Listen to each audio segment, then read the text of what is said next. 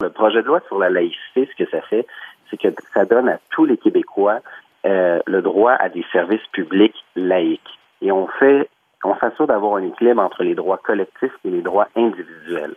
Or, au contraire, on s'assure d'inscrire la laïcité comme valeur fondamentale et comme droit dans la Charte des droits et libertés de la personne.